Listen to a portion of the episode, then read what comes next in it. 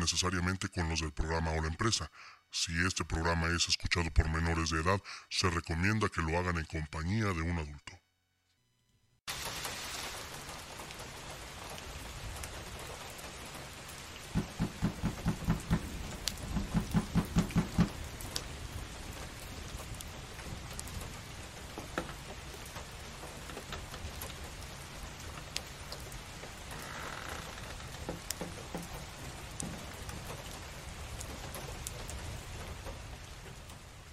Vaya, pensé que jamás llegarías.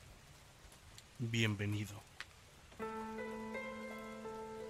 Bienvenido a un encuentro entre lo sobrenatural, el misterio y la realidad. Estás a punto de emprender un viaje. En Radio Horror.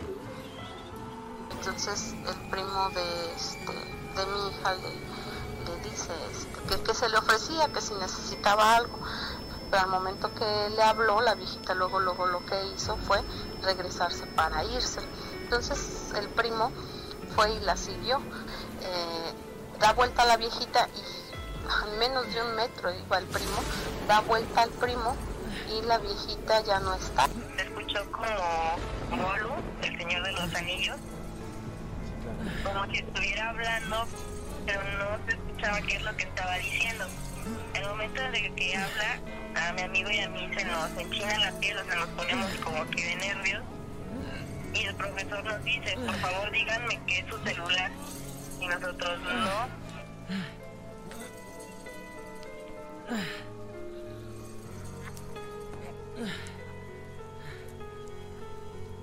Espera. Esto aún no ha terminado.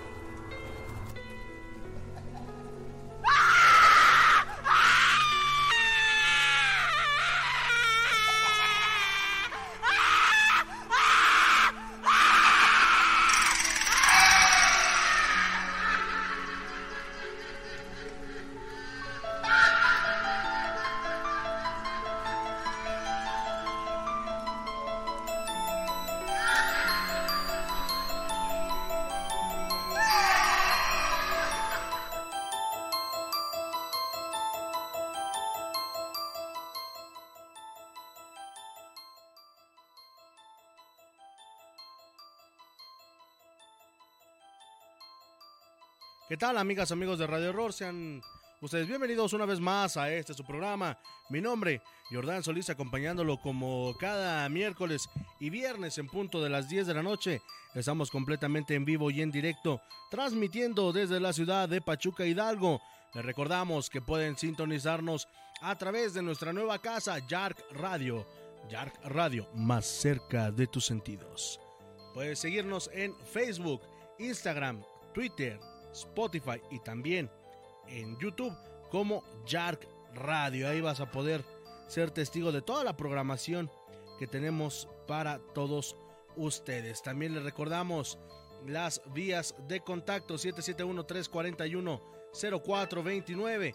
771-341-0429 es nuestra vía telefónica para que nos llamen y nos cuenten sus relatos aquí completamente en vivo y en directo también. Le recordamos 771 115 74 55 771 115 74 55 ahí ahí también pueden enviarnos un WhatsApp para que nos compartan un audio, un video o alguna fotografía. Ahí ahí los estaremos esperando para que nos compartan sus historias. Son exactamente las 10 de la noche con 7 minutos tiempo del centro de México. Estamos en vivo y en directo desde la ciudad de Pachuca, Hidalgo, México. Eh, vamos a mandar saludos, dice Saraí Urista. Buenas noches. Buenas noches, saludos también para Pedro Trujano Alvarado. Saludos para toda la gente que nos está acompañando en esta noche, noche fría, noche de mucho terror aquí en Radio Horror. Muchísimas gracias a todos por estar aquí con nosotros. Y pues bueno, vamos a compartir con todos ustedes eh, nuestro baúl de los relatos. Pues bueno, fíjense que en una ocasión nos llamaba Linda Enciso desde la ciudad de Pachuca, Hidalgo. Fíjense que ella nos platicaba que en una universidad pasaba algo que se dice y se cuenta que en muchas escuelas sucede. Se dice que en ocasiones algunas presencias merodean las escuelas por sentirse atraídas por los niños. Pues bueno, en esta ocasión nos platicaban justamente una historia que tiene que ver con esta premisa. Este es el baúl de los relatos de Radio.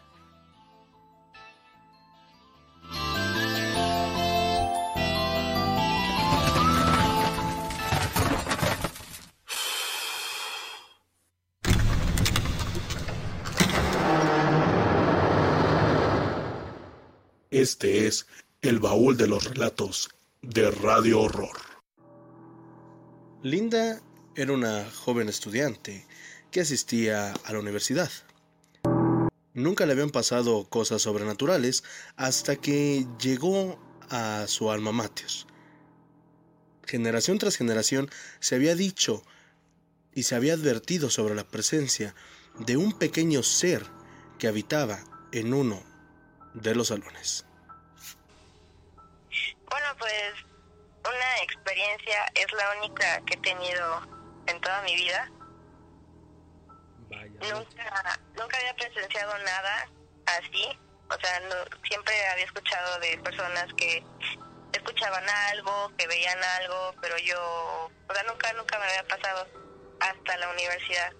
Este, justo fue, puedo decir que hace año y medio. Este, desde que yo entré en el cuarto de fotografías de revelado de blanco y siempre decía que se parecía una niña o un niño, pero sinceramente a mí nunca se me apareció nada. Incluso yo muchas veces me metí a revelar y estaba sola. Y nunca, o sea, yo nunca vi nada de lo normal. Linda, como cualquier otra persona, no le tomó importancia las advertencias de todos los amigos. Dicen que muchas veces es para jugar una mala broma. Pero, ¿qué sería la sorpresa de Linda cuando, por azares del destino y sobre todo por azares de la educación, le tocaría recibir cátedra en uno de los salones que están cerca de donde se decía aparecía este ser? Eso fue cuando yo en primer semestre. Cuando pasó a que fue a séptimo, me parece, teníamos una materia que justo el aula daba enfrente de, del cuarto de fotos. Teníamos las últimas clases, me parece que eran de 7 a 9, pero para eso ya había cambiado el horario, ya estaba oscuro, y en esa parte nunca había luz. En ese pasillito siempre estaba completamente oscuro. Coincide que todos mis compañeros no entran, más que mi amigo y yo. Entramos a clase, estábamos en las computadoras trabajando y de repente se escuchó una voz, pero no fue una voz muy clara de un niño, o sea, se escuchó como Bolu, el Señor de los Anillos. Sí, claro. Como si estuviera hablando, pero no se escuchaba qué es lo que estaba diciendo. El momento en que habla, a mi amigo y a mí se nos enchina la piel, o sea, nos ponemos como que de nervios. Y el profesor nos dice, por favor díganme qué es su celular. Y nosotros no. Entonces, pues ya inmediatamente apagamos las computadoras, nos salimos, pero para salir de este pasillo teníamos que apagar la luz del aula y no lo queríamos hacer por el miedo que, que había pasado de, de la voz que habíamos escuchado. Después de mucho meditar el salir y el apagar las luces de esa aula, Linda, su amigo y también su profesor decidieron armarse de valor para emprender la huida. Sin embargo, cuál era la sorpresa que se llevarían al final, que no era la primera vez que ocurría. Entonces ya nos salvamos de valor, apagamos la luz y ahora sí nos echamos a correr para salir. Y pues ya nos dijo el profesor que él seguido cuando se quedaba ahí en esa aula, solo escuchaba muchas voces o muchos ruidos y que no, sinceramente no, no había nadie. Entonces pues ya ahí se quedó, no, no sabemos qué fue lo que pasó. Y nos quedamos pensando, o sea, si fue el niño o la niña, ¿por qué hizo esa voz? Y no se le entendió qué fue lo que dijo. Muchas veces a lo largo de la historia se cuentan muchas leyendas acerca de algunos centros o también de escuelas donde se dice desde tiempos muy remotos o para meter un poco de miedo que en ese lugar fue un panteón, que en ese lugar se presentan algunas presencias. Sin embargo, en esta ocasión, a Linda y al grupo que estaba con ella, incluidos a un profesor, les tocó vivir esta experiencia. Algo inexplicable que quizá hasta el día de hoy siga ocurriendo, amigos de Radio Horror. No lo sabemos. Quizá las nuevas generaciones que visitan y que reciben clases en esta universidad también hayan tenido contacto con este ser, con este niño o niña que se manifiesta ahí. O quizá, o quizá esta alma ya haya encontrado el descanso eterno. No lo sabremos, pero vaya, que fue una experiencia muy espeluznante. Esto que acaban de escuchar es el baúl de los relatos de Radio Horror. Continuamos.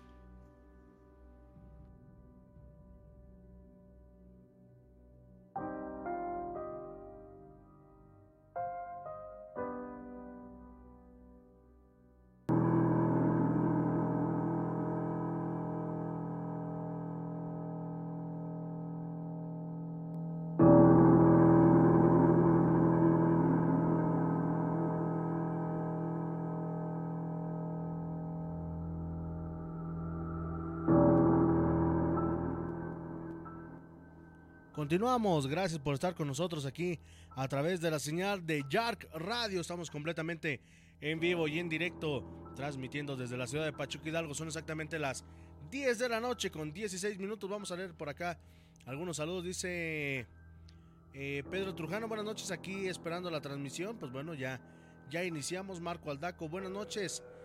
Ya presente, un gusto saludarlos. Muchísimas gracias. El buen Javier, qué bueno que ya transmitió, licenciado, los, lo extrañábamos. Nosotros igual, por aquí tuvimos algunos detallitos con, con la voz el viernes pasado y con el internet el miércoles.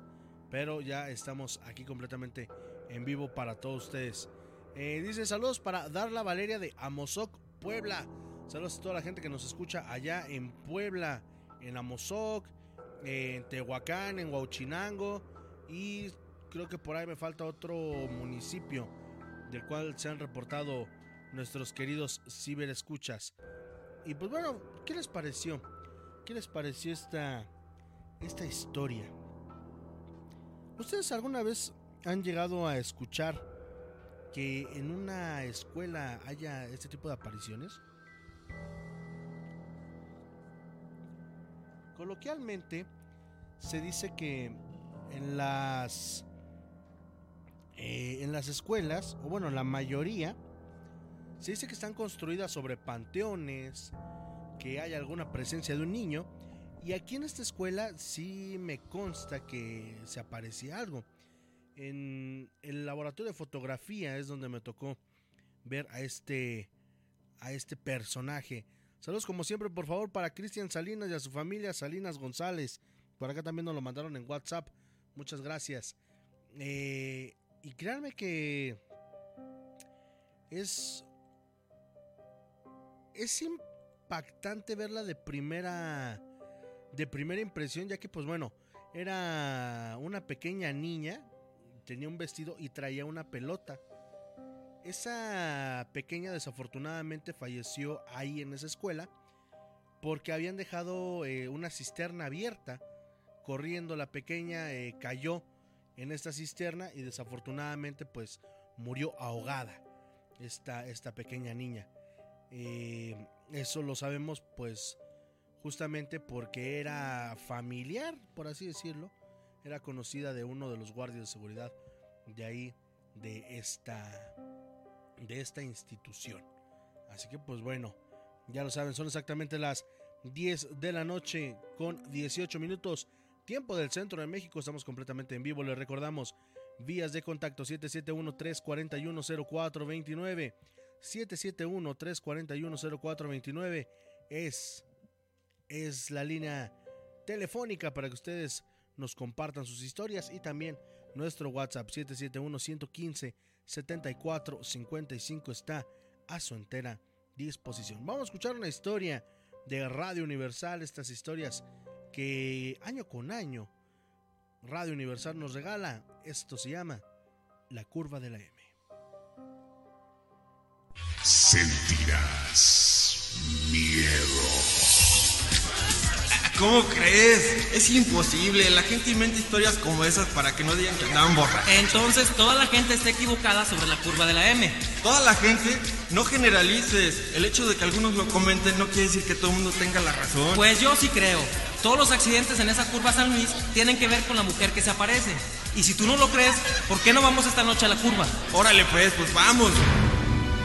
Así comienza esta historia, que no es invento ni leyenda, sino simplemente una historia, tan cierta como espeluznante. Quienes hablaban eran dos amigos llamados Héctor y Juan. Siempre escéptico Héctor, no creía la historia de la mujer fantasma que se aparecía en la trágicamente famosa curva de la carretera a San Luis Potosí, conocida como la M. Y ese día, al aceptar el reto de su amigo Juan, estaba también aceptando un futuro que de conocerlo, lo habría evitado a cualquier precio. Ya llegamos, mi estimado Juanito. Ah, aquí comienza la curva de la M. Héctor se encontraba en el auto de Juan, quien conducía con gran nerviosismo y había decidido orillarse a la entrada de la curva. Era la una de la mañana y el silencio solo era interrumpido por incisivas ráfagas de viento, tan frío que mordía los huesos. Se encontraban solos tan solos en esa carretera. Al menos eso parecía. No, Héctor, no, no te bajes. ¿A dónde vas? No, no, aquí espérame tantito, Juanito. Vas a ver, voy a gritarle dos, tres cositas a la fantasmita. A ver si es cierto que se nos aparece. No, no, por favor, no vayas. Muy a su pesar, Juan vio como Héctor abrió la puerta y se situó frente a los faros encendidos del auto y comenzó a increpar e insultar al espíritu que se decía vivía en esa curva. En el auto, Juan volteaba a un lado y a otro, buscando algo que no quería encontrar. Mientras lo hacía, seguía bebiendo de esa botella de tequila que infortunadamente para él no contenía el valor artificial que él tanto necesitaba.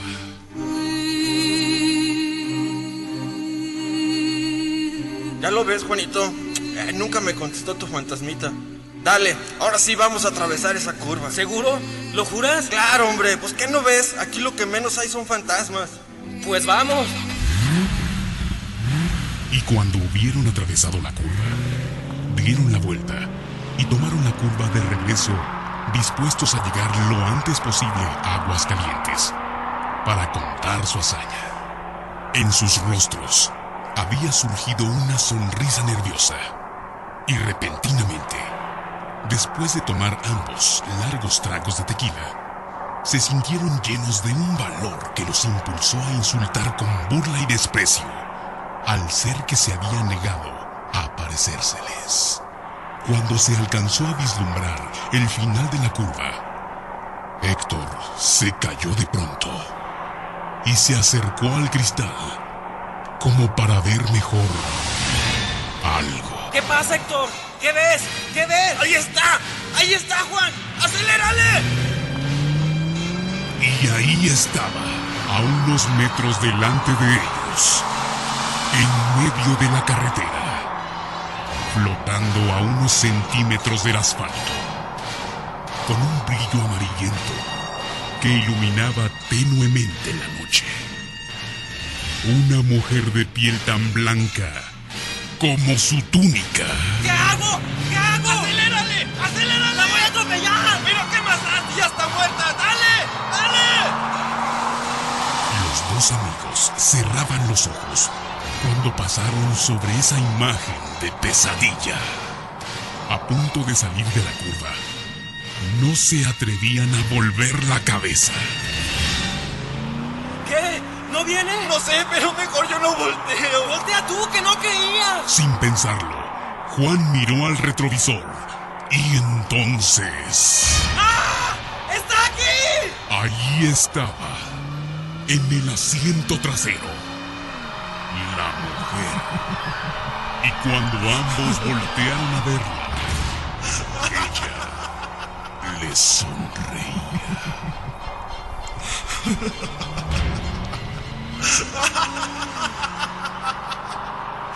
Instantes después, el auto volcó, dando varias vueltas.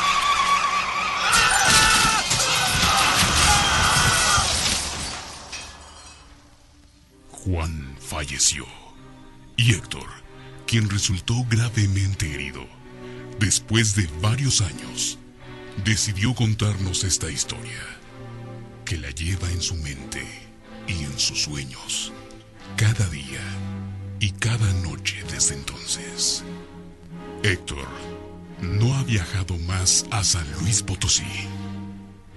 De hecho, en los últimos años, ha conocido a mucha gente que nunca tomaría ese camino.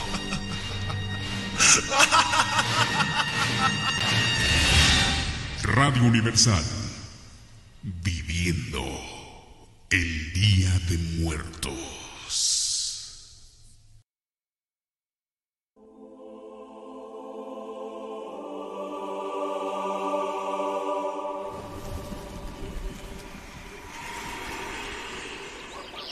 Este es el lugar, Nicolás.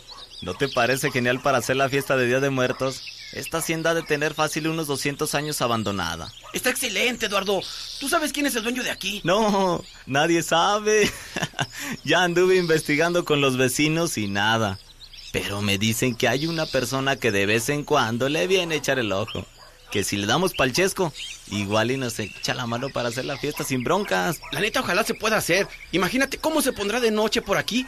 Si así, de día se sienten escalofríos. y ni te imaginas. Me conseguí un maniquí de mujer. ¿Sabes qué pienso hacer? Lo voy a vestir con un traje de monja. Para luego colgarlo de las ramas de ahí del mezquite que está allá atrás al fondo. Cuando lleguen todos, ya verás qué tremendo susto se van a llevar cuando la vean colgada del cuello. Eduardo y Nicolás habían logrado el permiso para realizar la tan esperada fiesta. Ellos pretendían además hacer con sus amigos lo que podría ser una perfecta broma macabra. Poco a poco, los invitados iban llegando a la antigua hacienda abandonada. Ah, mira, aquí es donde nos dijo Eduardo, ¿no? Pues creo que sí. Mira, allá anda Nicolás. Hay que bajar todo del coche. ¿Qué onda, chavas? Qué chido que vinieron, ¿eh? ¿Cómo ven el lugar? ¿Sí o no está genial para una fiesta de muertos? La neta, sí. Oye, ¿y Eduardo? ¿Dónde anda? Pues no ha de tardar en llegar. Yo llegué antes para organizar todo esto. Pero pásenle, miren, allá al fondo es donde vamos a poner todo. Vayan, ahorita las alcanzo. Nicolás había alumbrado un poco el escenario de la reunión, con unas cuantas antorchas que daban una sensación aún más lúgubre a la hacienda.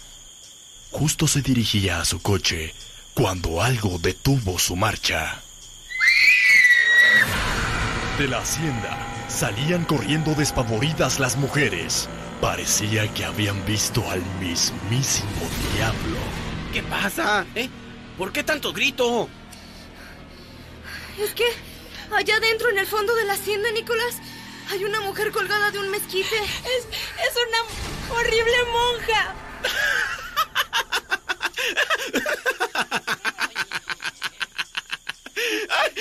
Ustedes son las primeras que caen.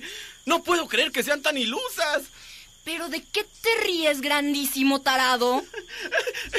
es que esa monja en realidad es un maniquí disfrazado. Fue una idea de Eduardo para asustarlas a ustedes. ¡Ay, qué divertida se va a poner la fiesta con este asunto! Conforme los invitados llegaban, los sustos y las impresiones de la monja ahorcada no cesaban. Y Eduardo, por su ausencia, se estaba perdiendo la terrorífica diversión. ¡Qué chida está la fiesta, Nicolás! A pesar del susto que nos han hecho pasar a todos, ¿eh?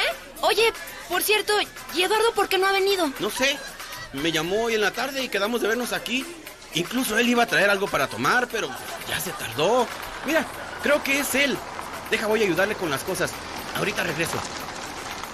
Nicolás salió en busca de su amigo, quien lo esperaba a la entrada de la hacienda. ¿Qué onda, Nico? Ayúdame con las cheves y los hielos. Están en el asiento trasero. ¿Dónde andabas, Eduardo? La fiesta se está poniendo fregona. Y te la estabas perdiendo, hombre. Oye, qué bueno que trajiste esto, ¿eh? Porque ya se estaban agotando las reservas. Ah, pues que ya sabes, que mi mamá no me soltaba. Quería que le ayudara con unas cosas de la casa. A ver, llévate esto mientras. Ahorita voy a sacar la sorpresita de la cajuela. ¿La, la sorpresita? ¿Cuál sorpresita? Pues la monja. ¿Que ya no te acuerdas? Aquí la traigo en la cajuela del coche.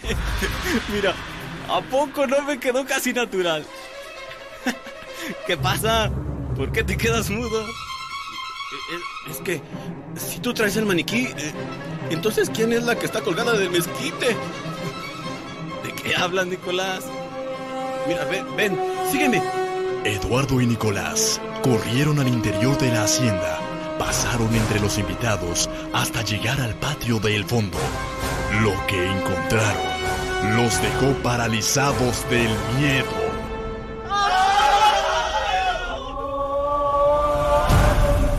Del viejo mezquite colgaba una soga que se movía lentamente. De la misma caían poco a poco pequeñas gotas de sangre. Debajo, en el piso terroso, unas huellas de pies dibujadas con sangre que se enfilaban hacia el lugar donde se encontraban sus amigos. En ese momento sintieron un aliento frío y húmedo que rozaba sus nucas. Y cuando voltearon su espalda...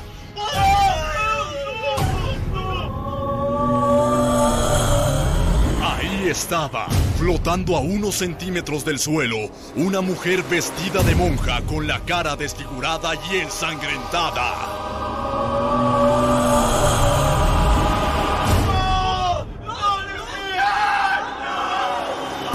El espectro de aquella mujer se abalanzó sobre los aterrados amigos, pasándose de largo. Después, desapareció detrás de uno de los muros de la hacienda.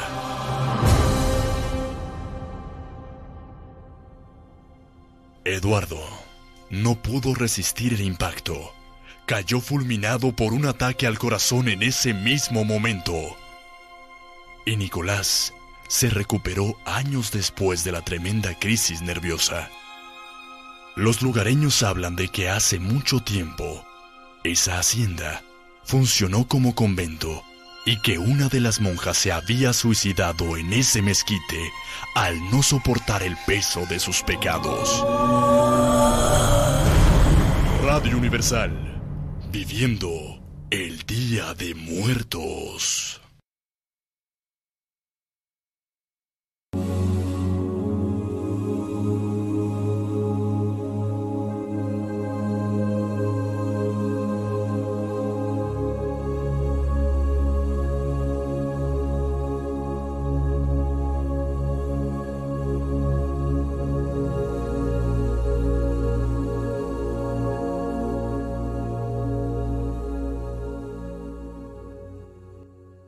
Continuamos, gracias por estar con nosotros aquí a través de Yark Radio, Yark Radio más cerca de tus sentidos. Estamos completamente en vivo y en directo, transmitiendo desde la ciudad de Pachuca Hidalgo. Son exactamente las 10 de la noche con 33 minutos, tiempo del centro de México. Estamos muy contentos de estarlos acompañando en esta noche, noche poco fría aquí en la ciudad de Pachuca Hidalgo. Pues bueno, ya la música les dirá qué sección es la que vamos a tratar el día de hoy. El día de hoy vamos a leer un poco los horóscopos, los horóscopos para el día de mañana, sábado 12 de septiembre del año 2020. Así que estén muy pero muy atentos para saber qué es lo que les tiene de parada la astrología para el día de mañana. Mi querido Aries, hoy siéntete liberado de las obligaciones laborales. Eso te hará despertar con mucho ánimo. Te espera una jornada muy positiva ahora que estás empezando a ver la vida con más alegría diario. Aprovecha para salir y renueva ciertas cosas de tu hogar, ya que ya que le hace falta y por ahí tienes algunas algunas vistas. Es tiempo de mejorar tu entorno. Para los Tauro, será un plan estupendo para ti salir fuera de la ciudad con los amigos, con tu familia, reunir a tu gente querida en torno a una mesa, eh, una comida, una carne asada, te va a venir de maravilla. A diario, estás aportando cosas muy positivas a la gente que está a tu alrededor. Hoy quizá te lo hagan saber y te lo agradezcan bastante. Para los Géminis, hoy disfruta libremente sin las obligaciones laborales y sin horarios. No te impongas cuestiones que te estresen y a las que nadie te obliga. Si quieres salir con tus amigos o amigas, adelante. Si te agobia pensar que tendrás que pasar a ver a la familia en algún momento, déjalo para más tarde, sin sensación de ser un egoísta. Tómate tiempo para ti, mi querido Géminis. Para los cáncer, mi querido cáncer, hoy puedes vivir una situación sorprendente, de esas que no se dan a diario, porque alguien que ni te imaginas te pondrá al corriente de una historia personal que da para escribir un libro. Ahí está para los nacidos bajo el signo de cáncer, para los Leo. Estás ahora en una etapa de gran lucidez mental y tienes que aprovecharla a diario para muchas cosas. En estos momentos absorberás como una esponja todo lo que te propongas aprender. También podrás prever citas, eh, ciertas situaciones laborales y adelantarte a los acontecimientos.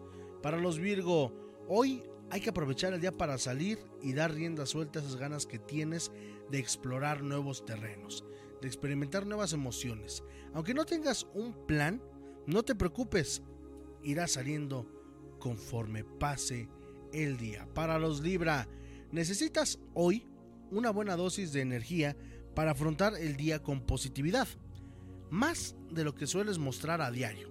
Si quieres que todo funcione y sentirte satisfecho por la noche, porque has aprovechado bien la jornada, sal de casa con la sonrisa bien puesta y mentalízate que vas a pasarlo en grande. Ahí está para todos nuestros amigos nacidos bajo el signo de Libra. Para los escorpiones, estás empezando a escuchar tu voz interior. Además, esto va a ayudarte a solucionar cualquier conflicto. También te ayudará a tener respuestas a las cuestiones que te plantees todos los días. Para los Sagitario, hoy podrás solucionar muchos problemas que te preocupan recordando antiguas experiencias similares. También ciertos conceptos de tu época adolescente o los estudios que realizaste pueden ayudarte a vencer ciertos obstáculos que te estás encontrando en la vida. Para los Capricornio, párate hoy un momento a pensar antes de dar ese paso importante que te ronda por la cabeza a diario.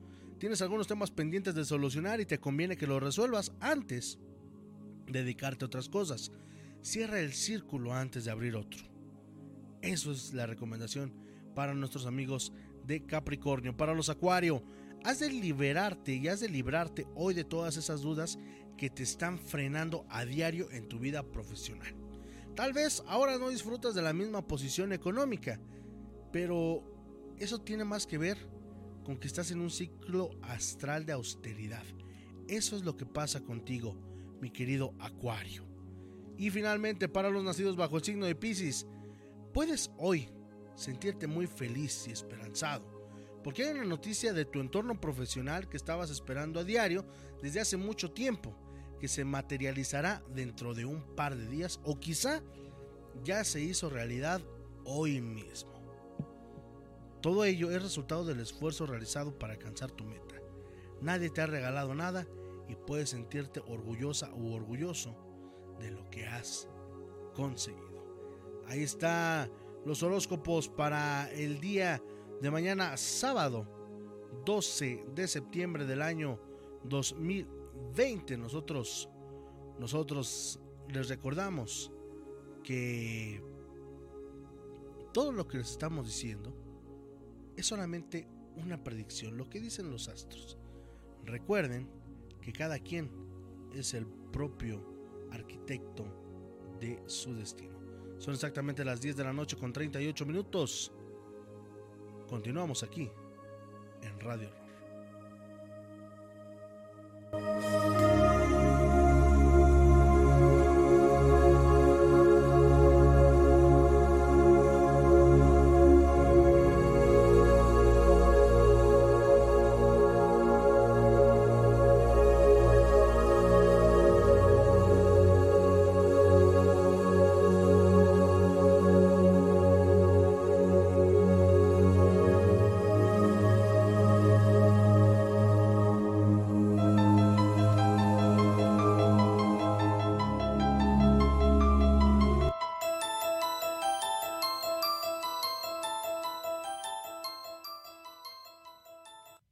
Continuamos, gracias por estar aquí con nosotros a través de Yark Radio. Estamos completamente en vivo y en directo transmitiendo desde la ciudad de Pachuca Hidalgo para todo, para todo el mundo. Son exactamente 10 de la noche con 40 minutos, tiempo del centro de México. Estamos ya casi en la recta final de este programa, pero pues bueno, tenemos aquí una invitada de honor como ya nos ha hecho el placer y el favor de acompañarnos en otras ocasiones, hoy, hoy creo que trae preguntas. Por, por lo que me platico, creo que hoy más que eh, otra, otra cosa, pues bueno, vamos a estar platicando y respondiendo algunas preguntas. Así que si ustedes tienen alguna inquietud con esto de el fenómeno paranormal, pues bueno, aquí aquí se les vamos a estar respondiendo. Le doy la más cordial bienvenida a Carla Tejada. Carla, ¿cómo estás? Buenas noches. Bien, pues aquí mira, en, en programa. muy, muy contentos de estar otra vez aquí con, con todos ustedes. Eh, bueno, vamos a mandar saludos por acá. Mi clan Alarcón, saludos de Akasha López y a la familia Alarcón López, que siempre te escuchamos. Muchísimas gracias. Don Calmagleo, saludos, contento de volver a escucharlos. Gracias. Ya tiene un buen ratito que no, que no te leíamos por acá. Eh, dice por acá, Lick, a mi mamá le apena contar una historia, convénzala de que se la cuente. Pues que nos diga cómo se llama su mami, ¿no? Para, Sí, por favor. para poderla convencer. Así estaba yo. Así, ¿Y sí? Y ahora ya quiere salir en todos los programas. Ciérreme la boca. Va- va- vamos a, a hacerle su propia sección a, a Carla, ya para que, para que la prepare. Eh, dice por acá eh, la señora Juana del Valle, bonita noche, te estamos escuchando. Pues ya duérmanse porque ya es tarde. No, no, no aprovechen que mañana es que mañana sábado. Vayan, vayan a dormir. Y qué mejor que dormir con Radio Horror. Carlita, pues bueno, eh, me estabas, bueno, me querías preguntar algo, pero pues bueno, lo dejamos para el programa. ¿Cuáles son tus inquietudes? Y así como ella, si alguien de los ciberescuchas tiene alguna pregunta, pues bueno, eh, háganosla saber y aquí las vamos a estar contestando. ¿Cuál es tu duda? ¿Cuál es tu pregunta que te pueda yo contestar? Este. No, pues creo que ya se le olvidaron sus preguntas. que no se trajo su acordeón. Pero bueno, estábamos platicando acerca de la atracción, eh, esta poderosa ley de la atracción hacia el fenómeno paranormal. Muchas personas dicen, es que yo no he visto nada, eh, se debe de tener un don. Este, se debe de tener un don, debo de prepararme en, eh, o debo de estudiar algo.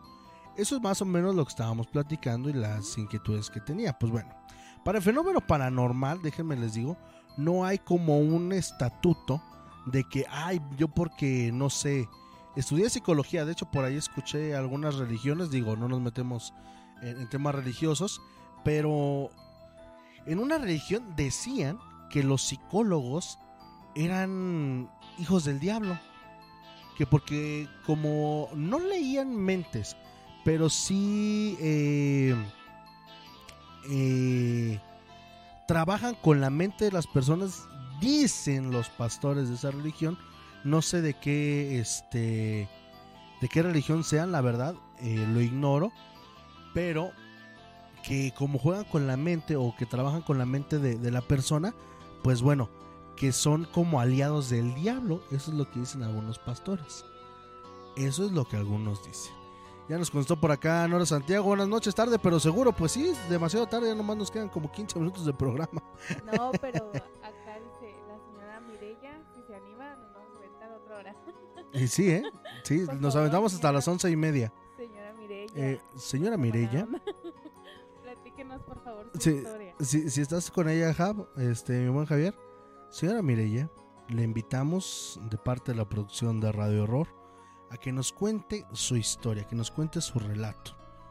¿Para qué? Para pasar un rato agradable, para convivir y sobre todo para nutrirnos un poquito más del fenómeno paranormal. Que eso es lo que nos tiene aquí reunidos. Eh, en programas pasados estuvimos platicando acerca de si es necesario tener una Ouija preparada, si es necesario tener como como se ven en las películas, ¿no? Eh, una tabla de madera, este a lo mejor eh, estos juegos del Charlie Charlie, que muchas personas dicen que es falso, pero como lo dice el maestro Soham, a quien le mandamos un saludo porque nos escucha a través de Spotify, porque dice que pues ya es un poquito noche. le, le mandamos un saludo al maestro Soham. Él nos dice que con la voluntad, que si tú quieres eh, entablar contacto con alguien, no es ni siquiera necesario tener una tabla, tener una veladora o tener algo que se supone pueda eh, como atraer estas, estas energías.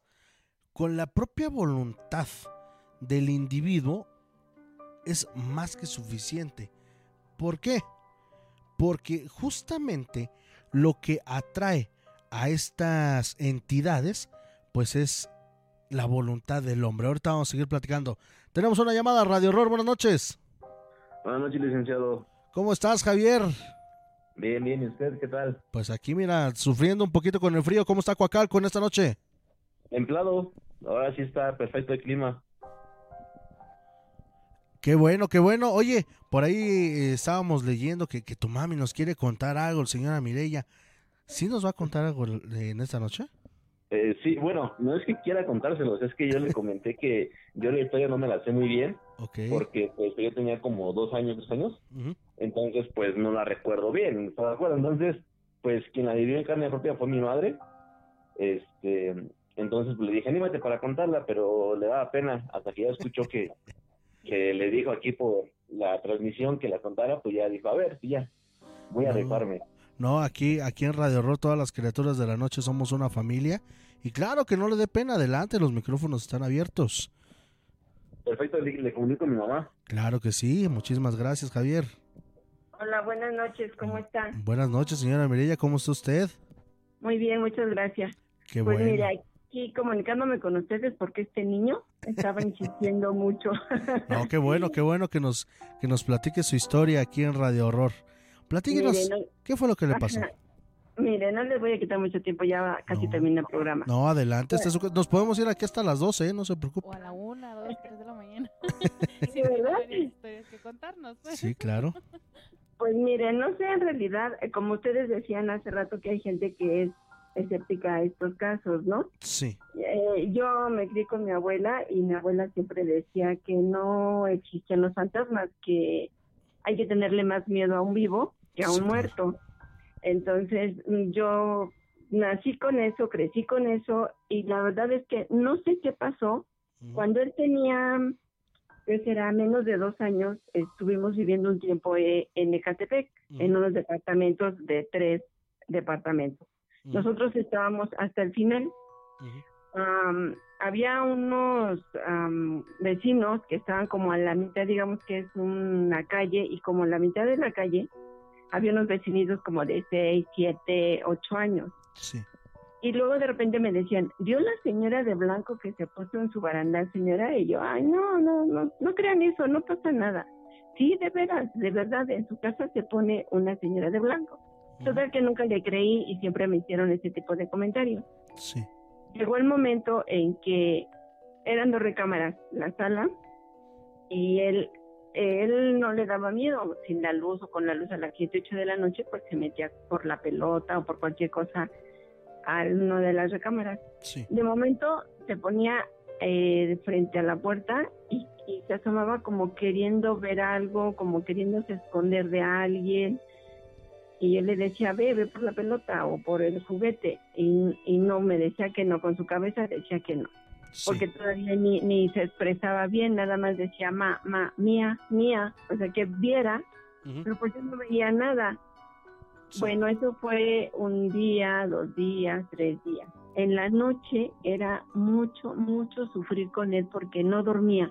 Pataleaba, lloraba, este, en fin, toda la noche era así. Y un día mi esposo dice, no, este niño debe estar enfermo, llévalo al doctor. Le llevamos al doctor, no tenía nada. En el día era perfecto, pero llegándose a las 7, 8 de la noche, cuando ya oscurecía, él ya no entraba al cuarto y cuando entrábamos a dormir, él pataleaba como que se quería quitar de alguien encima. Claro.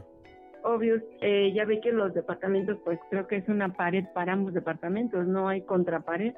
Entonces una vecina ya era pues más grande que nosotros y me dijo, oye, tu niño llora mucho de noche, cuídalo porque anda la bruja. Yo dije, ah, sí señora, muchas gracias. Incrédula, ¿verdad? Como yo nunca, creo que mi abuela me dijo que no existía nada de eso y que no. Bueno, fue mucho, mucho martirio, cinco noches seguidas, que él no dormía, nada. Entonces un día mi esposo desesperado, un viernes, me dice, ¿sabes qué? Vámonos a la casa de tu mamá. Nos fuimos, el niño durmió como si no hubiera existido un niño. Eh, le comenté a mi mamá lo que me decían los vecinitos chicos, la señora de al lado, entonces mi mami me decía, no, no dejes de creer, no hay que creer ni dejar de creer. Me dio la imagen de San Ignacio de Loyola, que se supone que es el que aleja al demonio, me dio unas crucecitas de ocote, este, que pusiera las tijeras en cruz debajo de su cama, que no sé qué. Y le comenté a un sacerdote, porque la verdad que yo sí soy muy allegada a la iglesia, y le comenté a un sacerdote y me dijo que había espíritus que a lo mejor habían muerto y que a veces no no sabían que ya deberían de haber pasado la luz, que le pusiera dulces, que le pusiera una manzana. Y que si no me hacía caso, lo alejara con groserías definitivamente. Claro. Entonces yo todavía dije, ay, como un sacerdote me dice, pues que, que, que lo aleje con groserías, ¿no? Sí, claro. Regresamos a su casa, al departamento, y en la noche igual le ponía dulces, le ponía plátano, le ponía manzana, y él todavía así como que un poco, bueno, perdón, retrocedo un poco. Cuando nosotros nos fuimos a dormir a la casa de mi mamá, la vecina de al lado, eso me lo contó cuando ya regresamos, después de tres días, me dice que como no encontró al niño en mi departamento así, que, que escuchaban como pasos y que al no encontrarlo, se pasó a su casa. Ella dormía con su nieta y que ella sintió claramente que algo se le subía y, y no podía sofo- no podía respirar. Pero que le dijo a Dios Dios ayúdame que alguien ellos pensaron que se había metido alguien porque eh, al lado de la recámara que vivía que estaba su eh, era el yerno y la hija decían escuchaban que que la señora forcejaba forcejeaba. Entonces se paró el señor buscó un bat y en eso la- también la señora grande dice que levantó una rodilla y aventó a la cosa que tenía encima y sonó el golpe, como cuando alguien cae de la cama, así se escuchó el golpe. Prendieron las luces, buscaron debajo de las camas, todo y nunca encontraron nada. Cuando yo regreso al departamento, le digo que le ponía manzanas y todo, la señora me dijo, ¿sabes qué? Eso era como un duende o algo muy maligno que se quería llevar a tu niño pero como tú te lo llevaste, me lo pasaste a mí, dice, pero pues mira, hay que rezar, hay que regar agua bendita. Le digo, yo sí lo hice, no tanto, lo- de verdad que hasta la fecha no siento, no sé qué pasó, no sé explicarme qué pasó, pero el niño era muy, así como de que no, y no se quería meter y lloraba y todo. Entonces, Claro, sentían la de- presencia, ¿no? De alguien. Sí, después de eso, sí, este, que rezábamos, de, eh, rezábamos agua bendita, puse las cruces, puse la imagen de San Ignacio de Loyola, perdón. Entonces, como que sí se fue desapareciendo. Los niños me volvieron a decir, señora, cuide al niño porque eh, la señora de blanco todavía viene a su casa. Y yo en ese momento cuando me dijeron los niños, dije, bueno, es que ya es mucho, mucho que me estén diciendo. Y si la señora, que era una señora ya mucho mayor que yo, me dijo, pues como que entonces ya voy a poner más atención en mi hijo, ¿verdad? Tampoco claro. quiero que le pase nada. Sí. Pues eh, eso es todo el relato. Afortunadamente se desapareció. Digo, tuve que utilizar malas palabras, muchas groserías, porque no se iba ni con los dulces, ni con la fruta, ni con nada. Entonces, la verdad es que no sé si fue que se alejó con todo lo que le hicimos, que la señora de al lado también me ayudó a rezar, a, a regar agua bendita. La verdad es que no hay explicación para esas cosas, aunque a la fecha sigo pensando en que pues que no fue nada, que a lo mejor fue, no sé, un mal sueño de como 8, 9, 10 días. Y la señora de al lado, le digo que la vecina sí me dice, no, es que sí había algo malo en tu departamento. Sí. Bueno, mire, eh, le comento, es muy raro, y, lo digo con, con toda la extensión de la palabra, es muy raro que un sacerdote dé ese tipo de consejos y sobre todo que acepte que hay eh, ciertas entidades que no pertenecen a este plano. Le voy a decir por qué. Desafortunadamente, en estos casos se tiende eh, a pedir ayuda a las iglesias, pero dentro de ellas muchas veces existe un hermetismo tremendo que no deja a los sacerdotes, por ejemplo, si usted le dice, es que en mi casa asustan, pues sí que quiere que haga, literalmente le dicen, vaya a bendecir mi casa o así, y los padres, como no están preparados para este tipo de situaciones, o los sacerdotes no están preparados para estas eh, manifestaciones, lo único que hacen es darle largas y decirle, eh, ¿sabe qué? Pues no, en su casa no pasa nada, usted rece, este, usted eh, confía en Dios, y obviamente no es malo, pero muchas veces cuestiones como estas, que no son entre comillas demonios, o que son, eh, pues vamos a decirlo demonios, pero no como los convencionales que nos menciona la Biblia, eh, pues ellos no se arriesgan. Eso que dicen de las malas palabras es una creencia desde hace muchos, muchos años. Yo recuerdo que, que mi abuela en paz descanse, mi mamá, este, hacían esos comentarios en ciertas situaciones de la vida, eh, en alguna manifestación como la que usted tuvo. Lo que usted hizo con los dulces, con la fruta, es dejarlo ahí. ¿Por qué? Porque él iba a buscar algo, a lo mejor a, su pequeño, que en esta, eh, cuando usted se va, como dice su vecina, se lo pasó a ella, eh, porque literalmente esa presencia buscaba eh, pues alimentarse de la energía de, de su bebé. Lo que usted hizo al, al darle algo, pues es decirle, pues sabes qué, pues puedes estar aquí, no hay ningún problema. ¿Por qué? Porque eso es invitarlo. Eh, no creo que haya sido un duende, le voy a decir por qué. Los duendes no tienen ese tipo como de contacto con el humano. El duende lo que hace con los niños, se dice, y lo que nos platica gente de allá de, del bosque de los duendes, es eh, como que los atraen, pero estando como en un bosque, porque obviamente es donde ellos están, digámoslo así, en su hábitat natural. Lo que hacen es perder a los niños.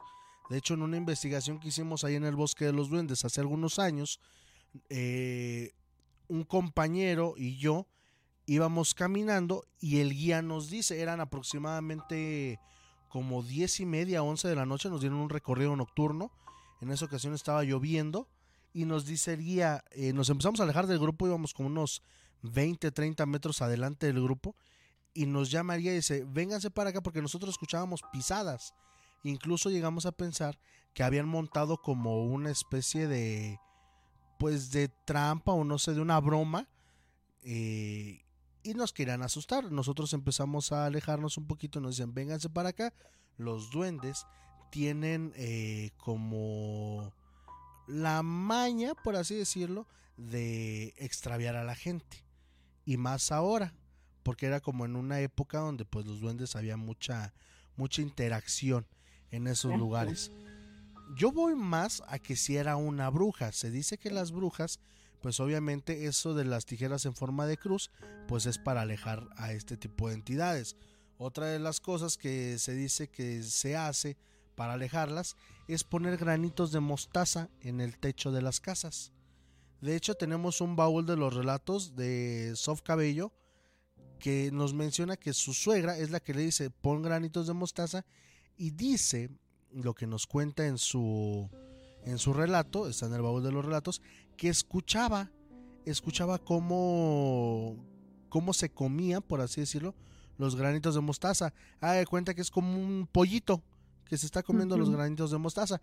Pero ahí la cosa fue muy distinta porque la bruja estaba, eh, digámoslo así, eh, atraída por la niña. Porque incluso cuando se cambiaron de casa, esta entidad pues lo siguió. Eso es lo que, lo que sucedió en esa ocasión. Entonces, no se descarta que haya sido eh, quizá una bruja. Todavía hay avistamientos de algunas en muchas partes del mundo, muchas partes de México.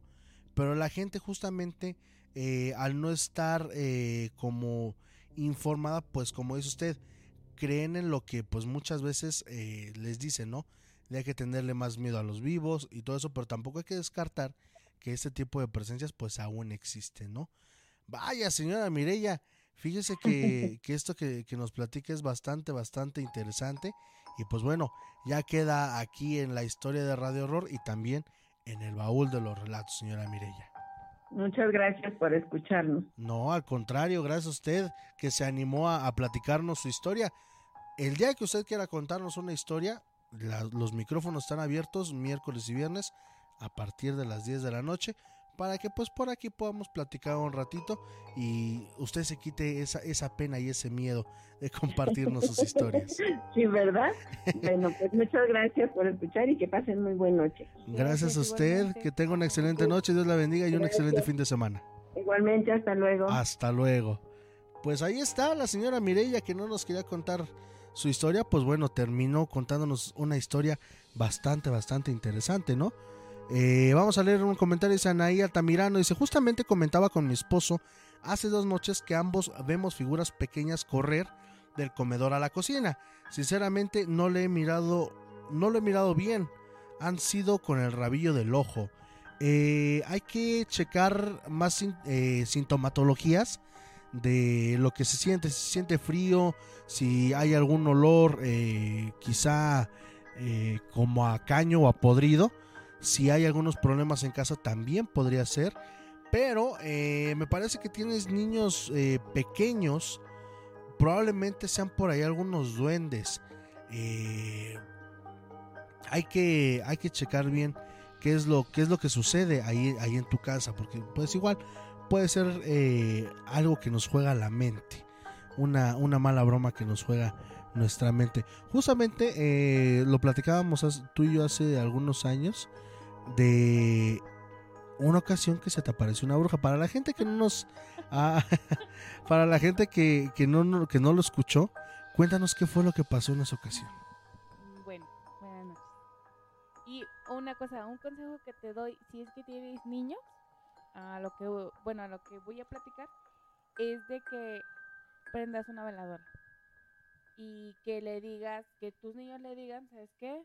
Si es que juegan con tus niños, no sé lo que pase, que se vayan, que se vayan de tu casa, que pues ellos no quieren jugar con él, no sé. Así me pasó a mí y, y, bueno, a mí me funcionó, ¿verdad? Prendí una veladora este el niño le dijo sabes qué? yo no quiero en este caso eh, él juega con, con una persona un niño no sé qué sea se llama Diego y y a mí me dijeron que prendiera una veladora y que le dijera que, que se fuera, que no quería jugar y pues gracias a Dios el niño dejó de jugar con, con el famoso Diego. Con el famoso Diego. Y bueno, a lo que les iba a contar una vez, este, tengo una niña que creo que me está escuchando que se llama María José. Este, estaba recién nacidita. Y bueno, yo me dormía. mi niña tenía su cuna enfrente de la cama. Estábamos dormidas yo, mi mamá y José Carlos. Este, y pues me quedé dormida y a todo, ¿no? Y en eso, de repente así bien raro, alguien me despertó. O sea, yo vi como que, o sea, a mí me hicieron, me, me movieron a mí misma, pues, o sea, me tocaron mi, mi brazo y me hicieron así como que, hey, despiértate. Bueno, no me dijeron nada, ¿verdad? Y en eso me despierto. sentiste el contacto. Ajá, exacto. Perdón. Me despierto y veo a una, a una viejita viéndome a mí. Ah, pero te juro que horrible, así. Y, y la verdad me dio miedo y me cubrí mi cara con, con las cobijas. así de, Ay, me miedo. Y me cubrí.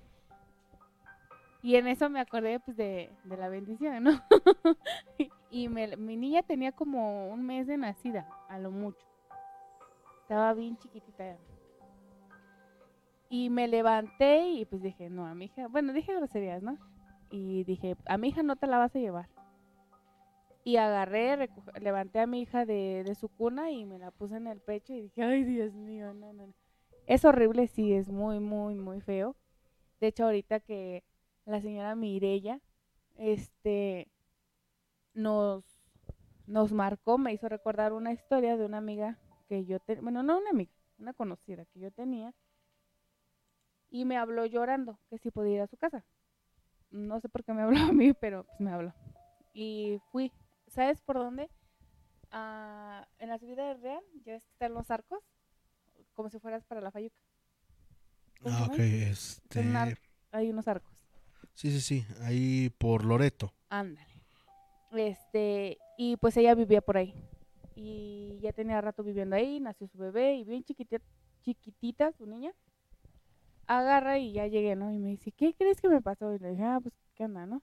Y ella me dice, este, que se le había subido, bueno, no, no miento.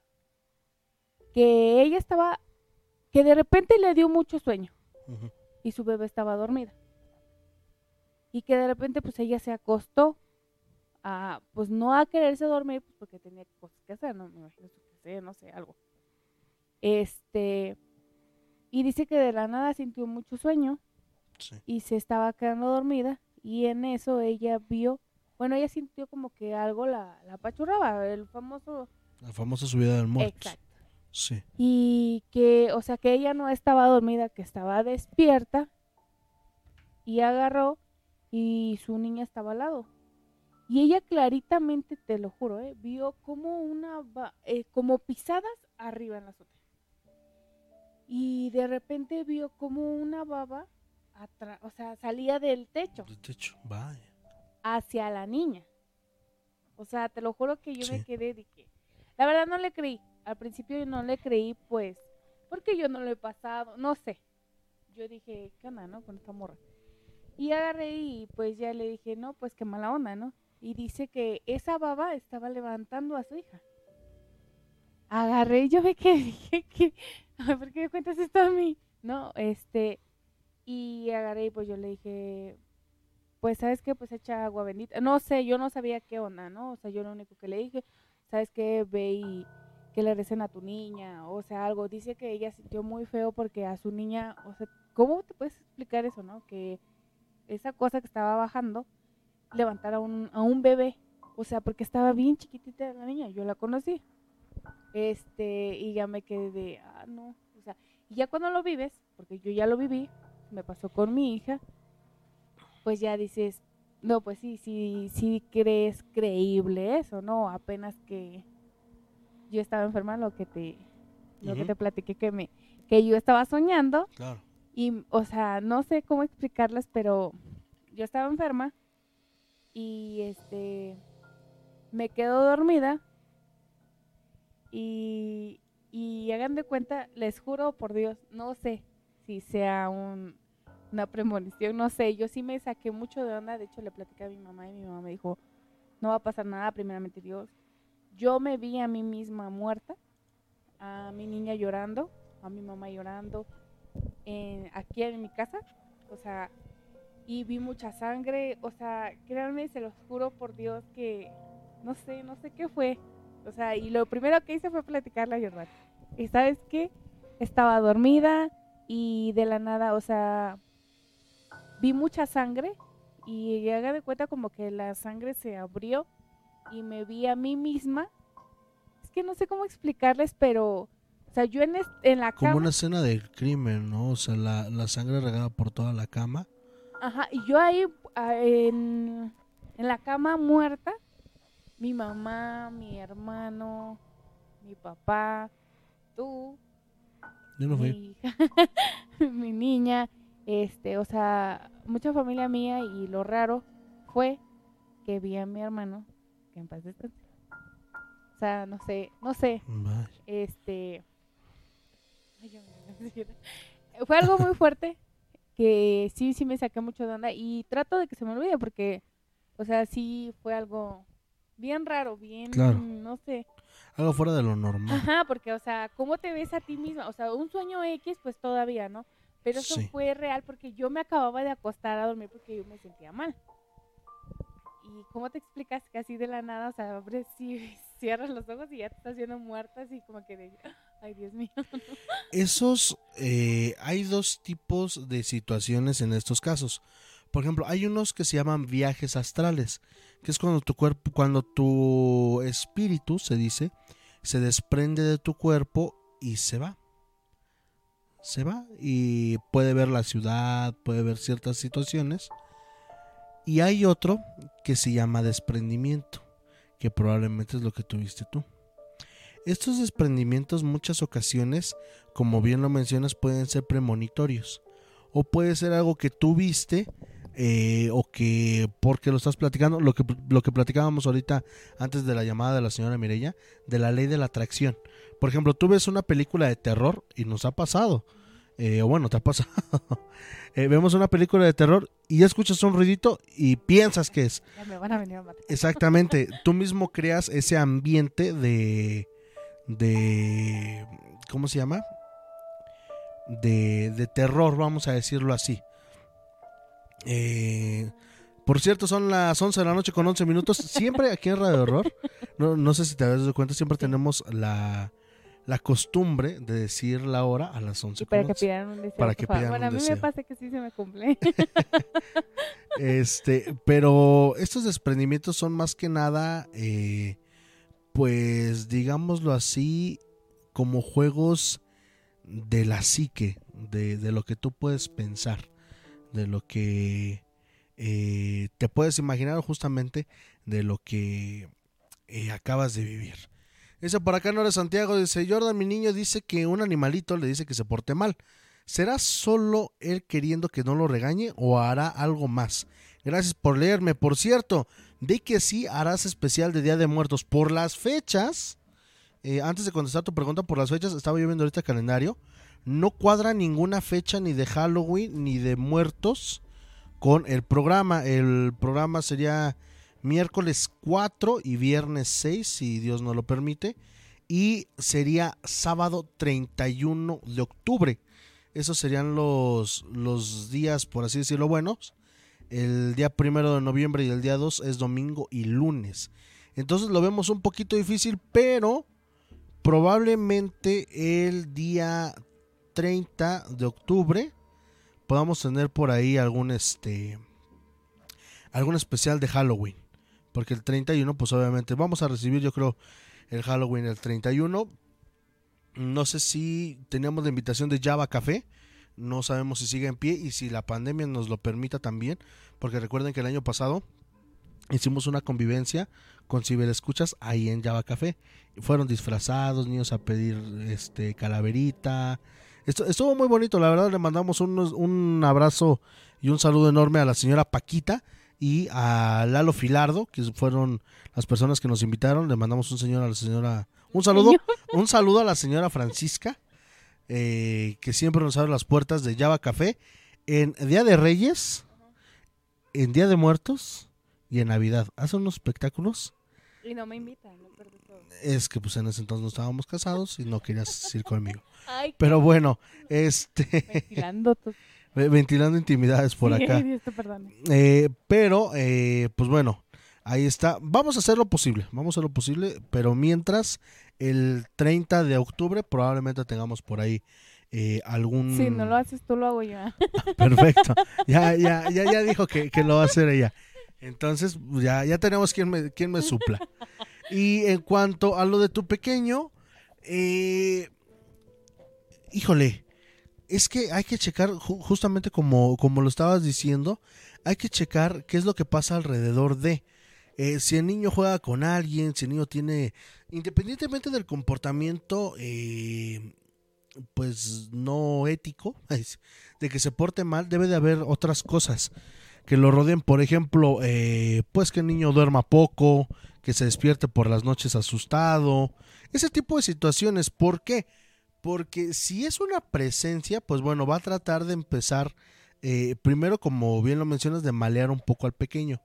De pórtate mal. Hagan de cuenta como, no sé si, bueno, a lo mejor suena un poquito tonta la comparación, pero no sé si han visto la película de Santa Claus, una película mexicana de hace como 60 años, eh, que había un diablito que aconsejaba a una niña que se robara una muñeca. Que dice, tú, tú llévatela, estas personas tienen mucho dinero, ni cuenta se van a dar.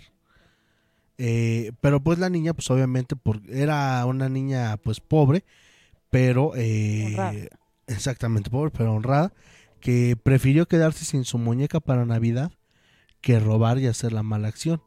Pero el, el diablito les decía a los niños, avienten piedras a la casa de la señora o cosas por el estilo, y los niños lo hacían porque pues era un mal consejo. Digamos que como una conciencia como la de Pepe Grillo, ¿no?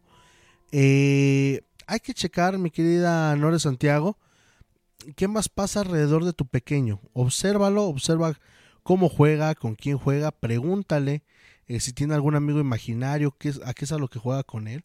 Ustedes recordarán el caso del niño con cuernos que decía que jugaba con Satanás a matar gente. No sé si llegas a escuchar ese caso, muy sonado de, de Juan Ramón Sáenz. Eh, ahorita que ya vayamos a, a dormir, te, te, te lo muestro, te lo comparto ahí en eh, fuera del aire. Pero sí, hay que checar siempre, yo es lo que digo, hay que escuchar a los hijos, hay que escuchar a qué juegan, qué es lo que piensan, porque muchas veces de ahí parte a algo que les esté pasando física o emocionalmente. Aunque uno los vea sanos, siempre hay que estar atentos a cómo se comportan o si tienen un comportamiento muy hiperactivo, eh, tratar de encontrar si es por el azúcar, si es por la falta de sueño, por varias cosas como esas, eh, que pueda deberse este comportamiento, o si son muy serios, muy retraídos, pues igual porque una cosa eh, así puede, puede ocurrir, o en algún caso, pues poderlo llevar con un especialista, ¿no? Para que lo pueda tratar. Pues a mí me pasó con José Carlos, es lo que le estaba diciendo a la muchacha, este, de que el niño veía a un niño y bueno, a mí me pasó porque el niño se dormía a las 11, 12, hasta que le diera sueño, ¿no?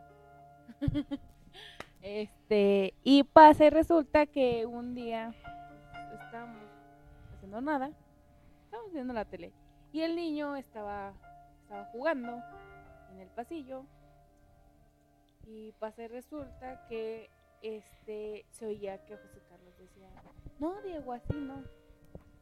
Y ya nos, nos quedamos así, ¿qué hubo, no? Pues si se supone que nada más hay un niño, en este caso todavía no nacía mi niña, y este, y el niño duro y dale que no, que así no, que se aventaba así y no sé qué, y pues agarro y me quedo así de qué onda, ¿no?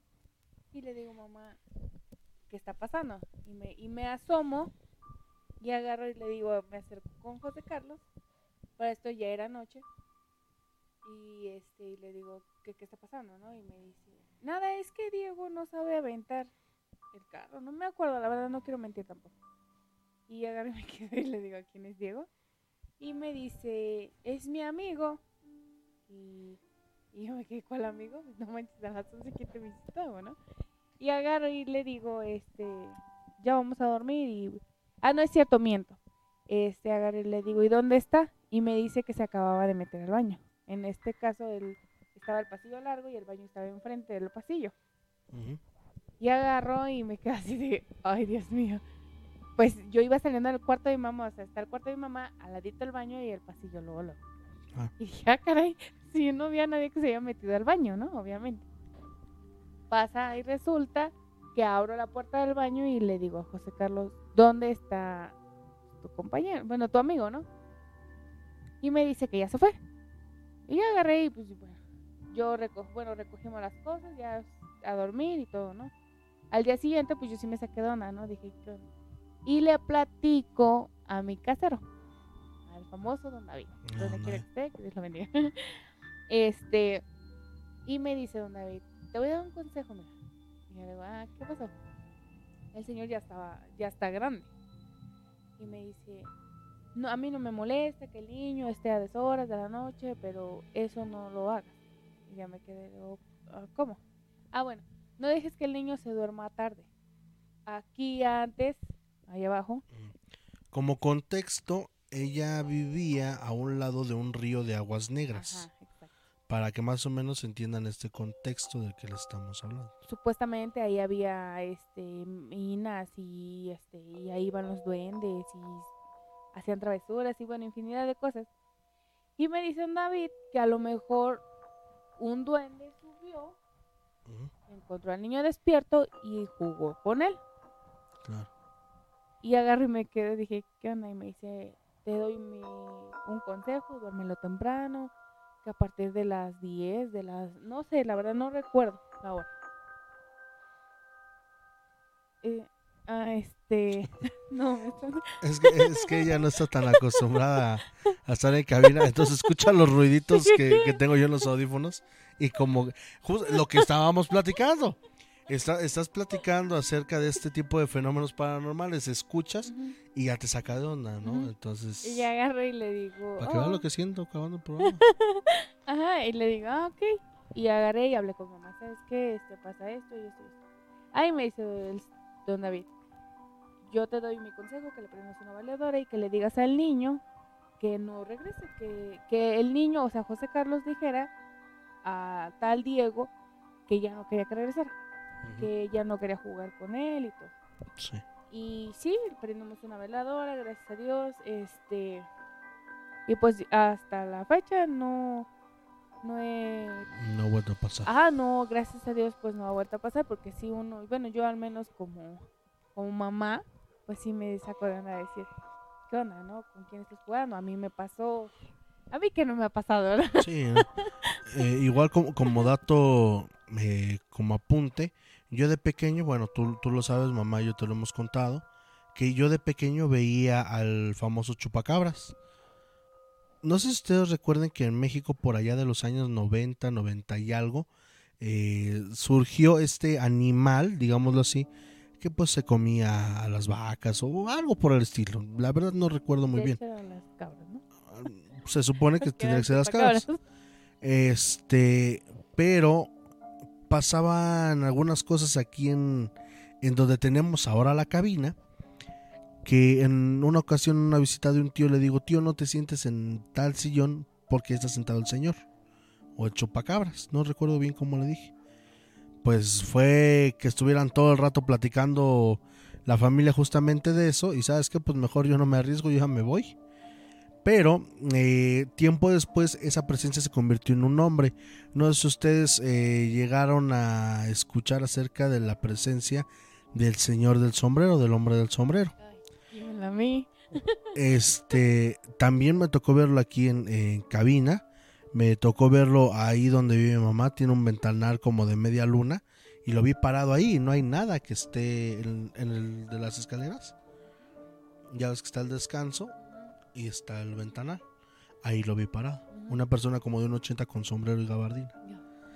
Entonces, Famosísimo. De hecho, por ahí tenemos un, un este, ay, se me fue, un- una nota, un artículo de eh, el hombre del sombrero. Se los vamos a buscar. Se los vamos a buscar, se los vamos a, compartir para que ustedes lo puedan, este, checar.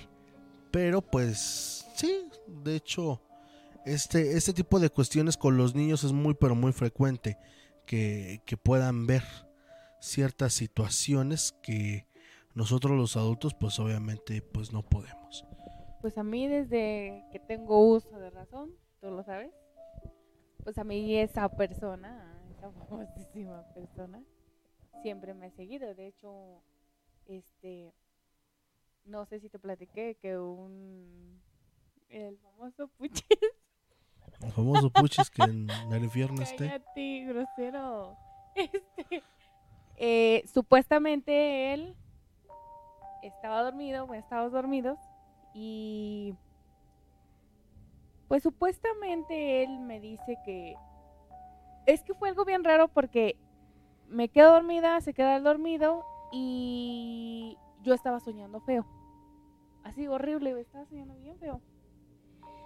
Y de la nada yo me no sé si me desperté o no, pero yo lo vi parado a él a mí viéndome.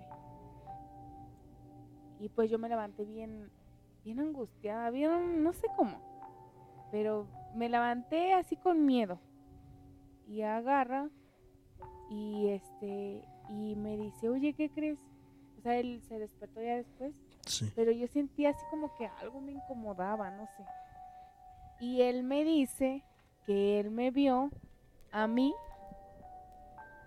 Ay, es que ¿cómo te explico? O sea. A mí no me expliques, al auditorio. bueno, este. que él me vio a mí, pues. O sea, yo lo vi a él parado viéndome. Sí. Y él me vio a mí parada viéndolo. Sí, claro. O sea, yo me quedé y le digo, ¿cómo crees? Y le digo, yo también.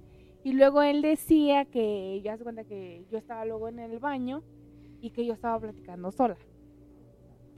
Y yo le decía, iba al baño a tocar, ¿qué, qué, este?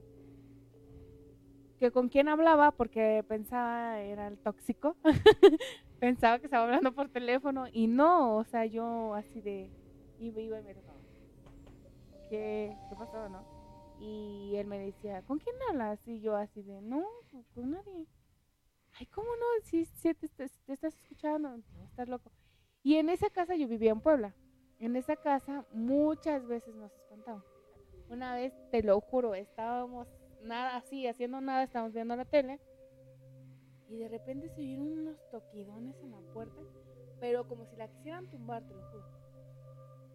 Y agarro y me quedo así, él se queda así, se levanta y se asoma y nada. Nos movían las cosas. Y yo asegurando que ahí las había dejado, todo nos movían. No, o sea, no sé qué onda. Siempre a mí me ha pasado de todo. La verdad. Este, no sé si la traigan conmigo o que quieran de mí, pero es muy feo esto, la verdad.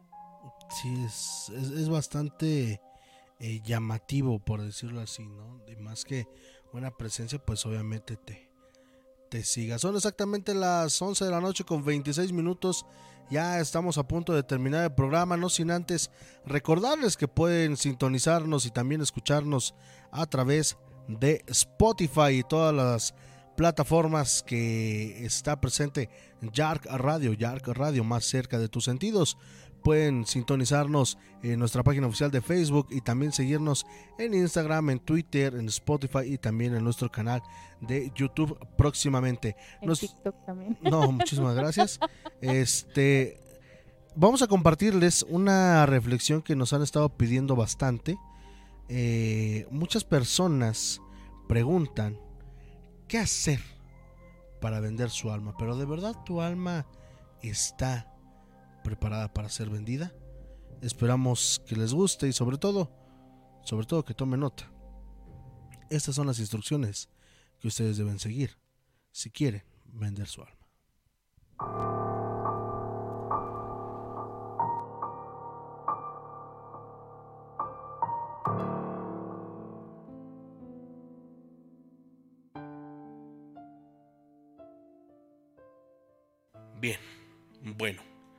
¿De verdad quieres vender tu alma?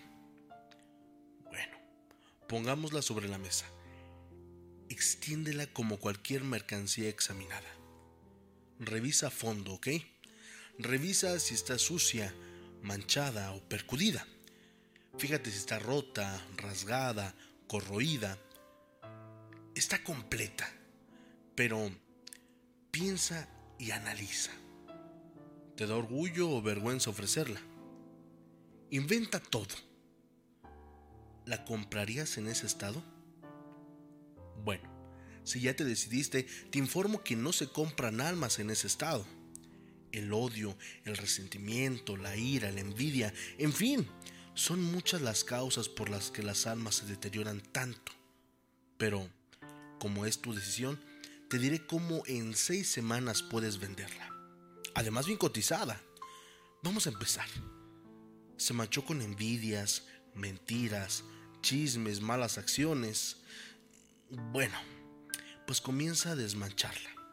Hazlo con gran generosidad y si puedes, con la reconciliación para quien haya sido sorprendido. Te va a costar mucho trabajo, pero creo que tu prepotencia y soberbia todavía han hecho bastante para percudirla. Tienes que ser más humilde y muy comprensivo. La paciencia quitará muchos manchones y también lágrimas de sincero arrepentimiento harán maravillas por ella. Tienes que tallarla a diario, ponerla a secar con la luz del sol y la fe. También ponte a analizarla. Está rota por el desamor o carcomida por el rencor. Quizá la desgarró la ira o el resentimiento.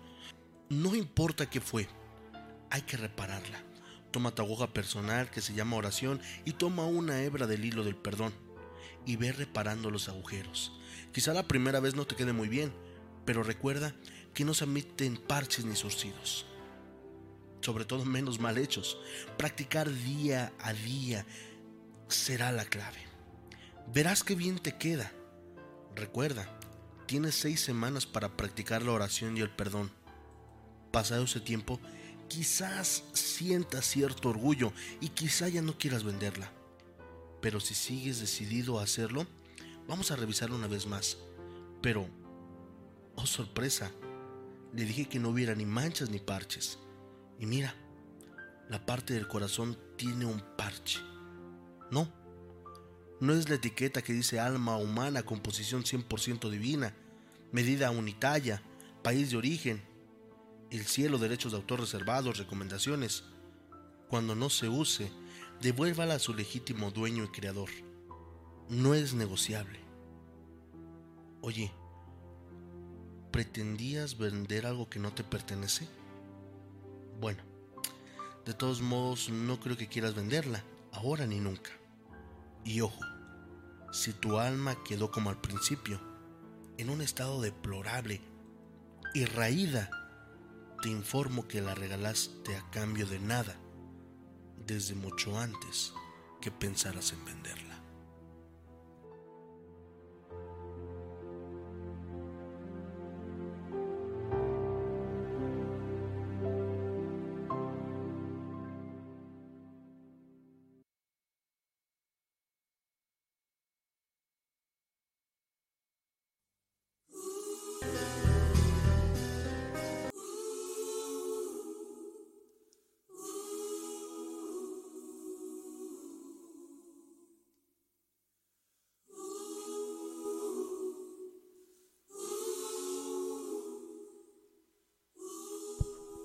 Continuamos y sí, como bien lo dice la reflexión, hay veces que intentamos vender algo que no es nuestro.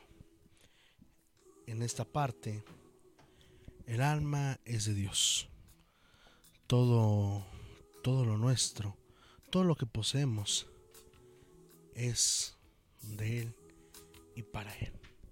No hay que vender cosas que no sean de nosotros sobre todo, si queremos hacerlo, hay que ver si de verdad está en condiciones para poderse vender.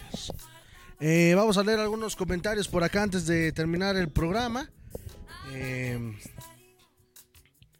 dice Dorca Magleo, hace tiempo te escuché, podrías tal vez ver qué es, porque es que tengo mala racha en mi vida. Eh, claro que sí, Don Cal, si nos estás escuchando rápidamente, mándame tu nombre completo y tu fecha de nacimiento, por favor.